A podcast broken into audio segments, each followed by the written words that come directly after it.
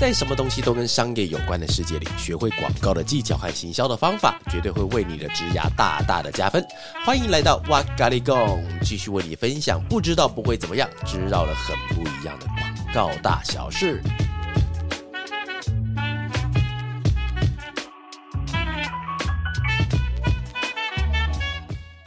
Hello，大家好，欢迎又来到哇咖喱贡，我是娃娃。我是韩，那我们今天跟大家来聊一个题目哈，叫做就是因为这些事，我们才一直做这该死的广告。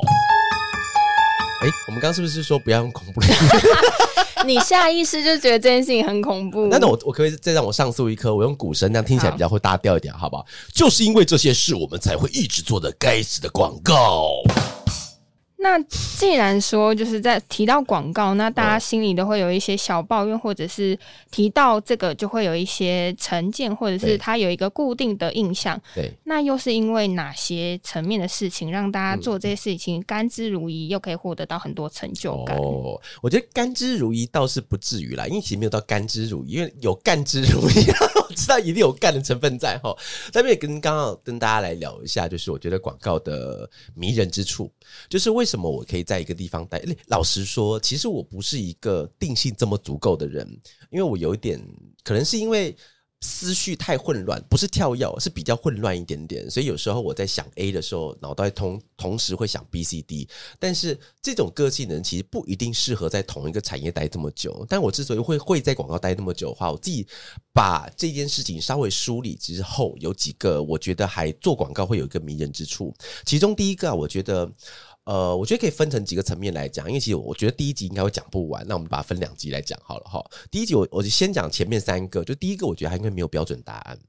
因为哎、欸，但是没有。标准答案这件事情其实很可怕哦，其实也是痛苦之处，超级痛苦。因为呃，你仔细想哦，就是广告它是世界上，它在这个地球上是少数几个，甚至我不知道有没有其他的，我相信应该有，只是我们台书学姐还不知道而已。它是少数几个，就是我们会有一定的流程，但是我们必须要产出不一样的内容。的东西的这样一个产业，像比方说我们现在正在提一个零食的案子好了，那零食因为我们第一次做的不错，所以他接下来找我们做二三次，甚至我们做到二零二二年的计划了。麻烦就是在他的东西其实没有改变的。它那个零食不会因为过了一年以后，然后可以翻天地覆的，比方说洋红那个圆的洋芋片变方形的，变立体的，没有，它东西就长得一模一样。所以我们必须要在一样的这个角度里面去切出不一样跟消费者沟通的东西。你没有办法用同样一个概念一直跟他们讲，跟他们讲，除非我们这个产品有啊，有有有有这种可能，除非我们的产品是那种功能性非常强的，就是我们吃下去就是让你的眼睛好的，就是让你咳嗽可以好的，让你感冒可以好的话，那我们就是一直强调，一直强调。用不同的情境去打这个点就好了。但因为其实临时我们在讲说，哎，这边跟大家科普一下，之所以为什么单价比较低的东西会比较难做，哎，你知道这个原原理吗？我个人的想法跟之前听娃娃分析，因为单价比较低的，大家会觉得说，硬要说它有营养成分或功效有多厉害，其实没有人要信。厂商自己也知道。那大部分的呃定位都在这边的时候，你要怎么去就是杀出一条自己的别的路，就要特别去想。哎，其实一直听我讲，真的会有点学习，对不对？你刚才讲到的是其中一个，然后另外一个的话，其实是因为呃。低价的产品之所以难做，是因为消费者的关心度比较低。消当消费者关心度比较低的时候，他就不会去做功课。比方说，一瓶十块的饮料，一包二十块的洋芋片，他的关心度很低。他进去的时候，他只愿意找什么？你知道？找新品。所以这也是为什么，哎，各位也刚好可以有一个小小的机会教育，不是教育啊，分享。当我们到了 Seven Eleven 的时候，你它会有一个区域是专门放一些季节性的商品，不是过季商品，季节性的，尤其是在草莓季的时候，它就会放草莓的相关的一些东西。其实不是因为大家都很喜欢吃草莓，而是大家喜欢吃新鲜的东西。所以新鲜东西不是现采的，而是说他们想要吃新的口味。除非他今天是一个非常非常行之有年的牌子，黑松沙士。是啊，可口可乐啊，呃，雪碧汽水这种东西，就是因为它已经是行之有年，它很难去换新口味。不然，一般的零食饮料，它会一直不断的推陈出新，出一些新的什么，可以是你加我，我加你，然后跟其他产品做一些联名，这种感觉。这是我们在我刚才为什么要提到这个？因为是因为它商品其实 就定调就在那，但如果我们要为了同一件商品，持续提新的案子，对，所以就我就没有一个标准答案。但是我也必须要讲，其实这个东西对我来说就是广告的一个很有迷人的地方，就是因为我现在要做的东西，老实说我没有办法完全知道我接下来应该要怎么做。我之前跟我同事在聊天，聊什么你知道？我跟他讲说，其实每次在做东西，我觉得最难的都不是这一次。是下一次，下一次，尤其是这次你做的好的时候，像我们像临时的那个客户，我们做的不错，那人那临时客户很大条诶，他做的不错，然后接下来他同样一个东西一直发给我说靠要完蛋了，你同个口味连口味都没有变的情况之下，都是加气死的，一路气死下去，你都不知道你要气到哪里去，你知道吗？所以之后几个真的很难想，但我觉得这个也是有趣的地方哦。各位其实朋友，你可以仔细想一下，你在一个产业里面，通常你会有一个非常确定可触及的未来在你的前面，比方说你今天把一个东西给卖掉，你可以获得多少钱？你把一个东西卖掉，使用者跟消费者他们会因为这个商品而让他心情开心，是好的。你可以预期到这个未来，但是广告很难，广告它没有办法确定我东西出来之后，它一定可以达到我想要的那个目的。所以在前面的时候，那个功课啊，或者是我们今天要挖掘的深度，不管是 inside 在策略、在创意、在提案，我都必须要挖掘得很深，才有可能可以摸到一点点我们的未来在前面那个地方。所以，如果今天真的有个广广告人跟你讲，说我今天做这个绝对成功，他绝对不是广告人。但是这个方法，这个说法不是不存在的哦。这个方法会存在什么什么地方，你知道吗？行销人，行销跟广告差别，这边跟大家分享一下，就是行销是把一个东西卖到你手上，但是广告是告诉你为什么要买这个东西。这个是行销跟广告上的差别。所以，当一个未来可大量的有经验。被复制、被预期的话，其实比较偏向行销，而不是偏向广告这件事情。所以回到我们刚刚讲那个广告迷人之处，第一个是因为它没有标准答案，所以对我来说是很迷人的。那一方面，在它没有标准答案的情况下，又有哪些的迷人点是？哎、欸，它其实没有一定，但又有一些事情是我们能想得到，又可以碰触到的嘛、嗯、？OK，呃，其实刚才讲那个点还蛮切到一个核心的哈，就是呃。广告，我之前在跟那个杰哥在聊天的时候，其实那时候我有一个理论，叫做广告是个梦想的产业，但是很麻烦的是，梦没有一个标准，没有人告诉你说梦里面一定要有天使，或是要白马，或是要王子，或是恶魔，它才是一个好梦。它那个梦是完全没有限制、没有标准的。然后，其实刚好也是少数几个产业，你真的可以把这件事情实现的。我还记得之前我们在跟一个客户在聊。汽车广告，然后当时我们就一群人在会议室里面嘛，然后聊聊聊，然后其中有一个文案，我还记得是文案，完他就是突然想说，因为他我们那台车他是要强调他是可以在那个沙漠里面跑的，然后要在崎岖地形里面跑，然后那个文案就突然想说，那我们就开开开到月球上好不好？然后我们那时候就想一想，哦，月球很蛮崎岖的哦，好吧，就是你知道吗？就是一般的产业不会有这种选项，你知道吗？等一下我们去寄去邮局，我们要帮邮局做广告，我们要寄到寄到火星去，好不好？那火星没有人收件呢，所以它不是一个。用这种方法可以去衡量的一个产业，所以在广告产业里面，好玩的是你能想到的东西，它都能够做到。只要能够，它能够解决掉那个实际商业问题，and 有钱的时候，那想到的东西都可以做到。所以我觉得这也是一个很迷人之处，就是只要你敢想，它都能够触及到。那既然说想象的都能触及，那我们又能创造一些意想不到的事情，所以这算是一个什么样的产业？哦，你说产业别哦。呃，其实我觉得有些人会把广告业当做一种服务业，呃，应该老实说，其实广告业它就是服务业。就是因为其实，而且广告业当服务业其实不好做，你知道吗？广告业因为服务业，你看了，因为我老婆她之前是在那个百货公司的精品专柜里面卖东西的，对她来说，什么叫 OK？你知道吗？就是在那一个小时之内会一个字跟她欢，顶多欢两个小时，到最后这不是就是鱼死网破嘛？东西退你，我不要了，那你就走吧。或者是通常啦，服务人员他不可能会干到我那么夸张，他可能就是啊呃百般的那个安抚，然后之后然后客人也离开了，然后他之后再开始干掉两句这样子，这是所谓的 OK。但是广告的。服务业很麻烦，他的 OK 是一拗就拗一个月，一拗就拗一年，你知道？那其实是很可怕的事情。所以，其实，在广告业很多会磨煞人心，是因为你要接触到一个 OK 连续一周、一个月、一年的时候，是人很难都受得了。而且，我们其实也不只是为了客户。客户服务，对，我们也要为了大众的想象啊，跟他们一些就是所对于这些产品的期望服务，嗯、就有一点无形上的服务。对啊，所以刚才讲说，我觉得本质上广告服务业它算是一个服务，但其实我觉得在以迷人之处来讲的话，我觉得可以把广告服务把它变成另外一种想法。我觉得它很像是流行最前线的产业。怎么说是流行？因为你仔细想啊，就是像我们在上个月的时候，因为我们要拍那个呃上线的可以讲拍理肤保水的东东西。理肤哎，理肤宝也做个广告，他那个 B 五外用霜很好用，大家可以去用一下，我们全家都在用。然后呢，那我们在拍那个东西的时候，因为之前我们想要去建议建议一些艺人，因为我觉得艺人呢哎，我觉得。拍广告有这个好处，就是你想要跟谁合作，你想要看到谁，你就把那个名单往上呈，然后对方只要有钱还有闲啊、有时间可以对得到的话，他就会来。像上次我们是拍那个呃林柏宏，因为他林柏宏是因为拍那个《火神的眼泪》，《火神眼泪》其中一个男主角嘛，就女生我们公司女生好好多好喜欢他，都没有喜欢我喜欢他，很奇怪，笑屁哦。然后后来之后，我们就找他来拍。然后之前的时候，因为那个斯卡罗这部电影，那时候我们也找了温贞菱。然后再往前一些国片，我们也找了吴子飞，然后也找了那个陈浩森。我们找了好多，就是但是这些名单哪来的？你知道，就是我们自己喜欢谁，我们就一直给。但是因为我刚刚讲是流行最前线，是因为当然它流行不一定是讲时尚类的，而是你今天在一个。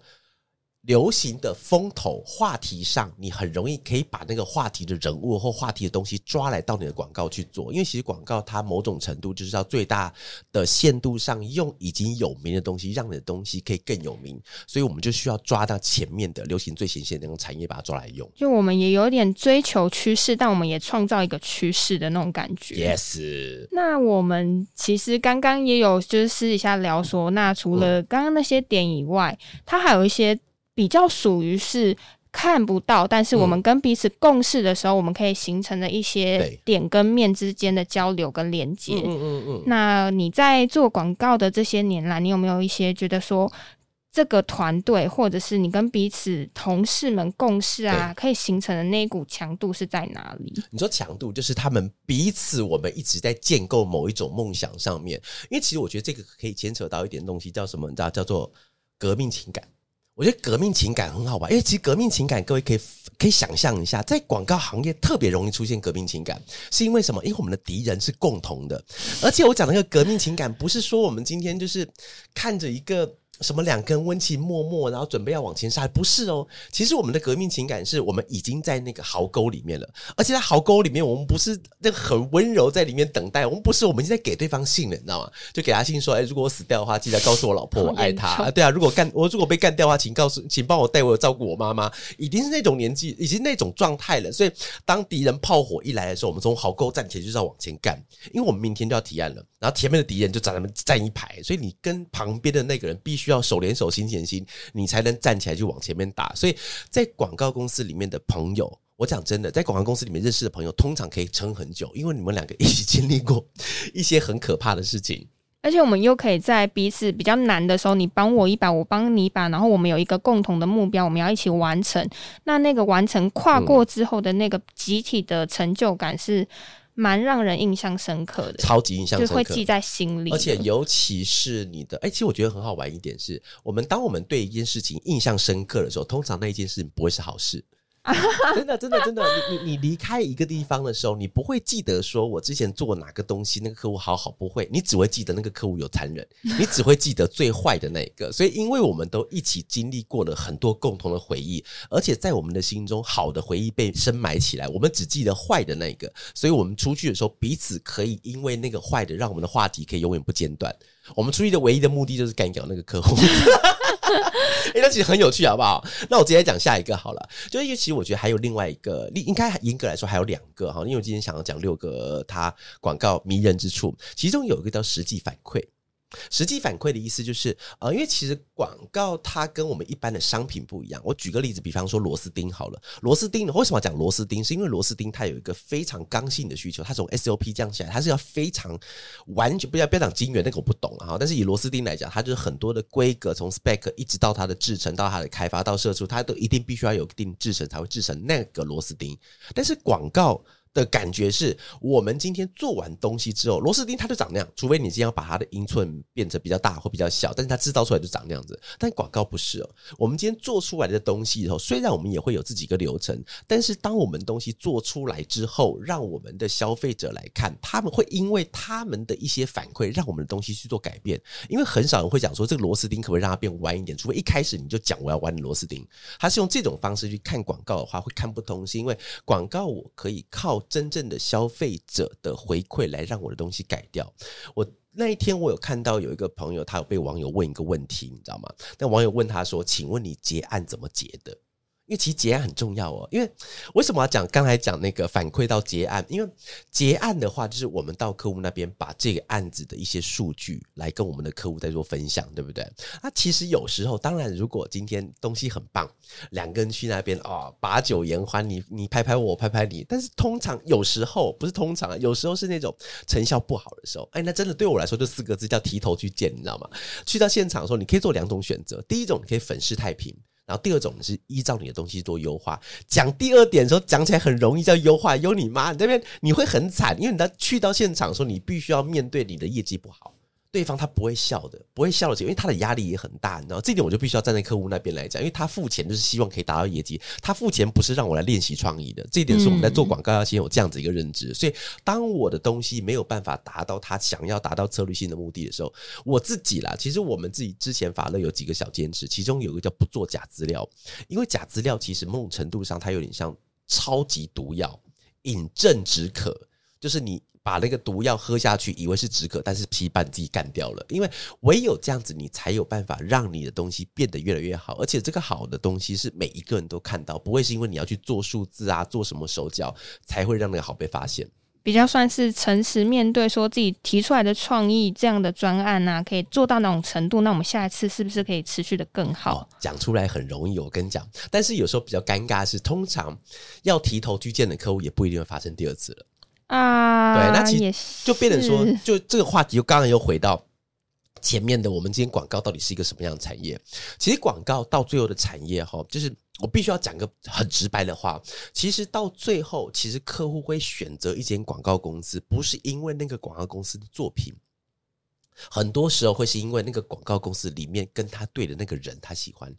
那也也很有趣，因为假设我是个创意人好了，那其实客户对我做过什么广告，他其实不 care，但他就喜欢跟这个人做沟通，这个人做发想，这个人帮我解决这样的问题。所以回归到最原本，其实广告它本身就是一个人跟人之间的服务的工作，只是他喜不喜欢你，就像卖衣服一样嘛。那你今天像我老婆，她是卖精品的，那你今天她。他不一定是真的，因为一定要那个品牌，而是他觉得你这个人服务好。因为有些贵太太他们钱很多，他根本就不把那些精品就一定要买哪一种，她才是有身份象，他全部买才是身份证象征，好不好？所以他是要挑人去买的。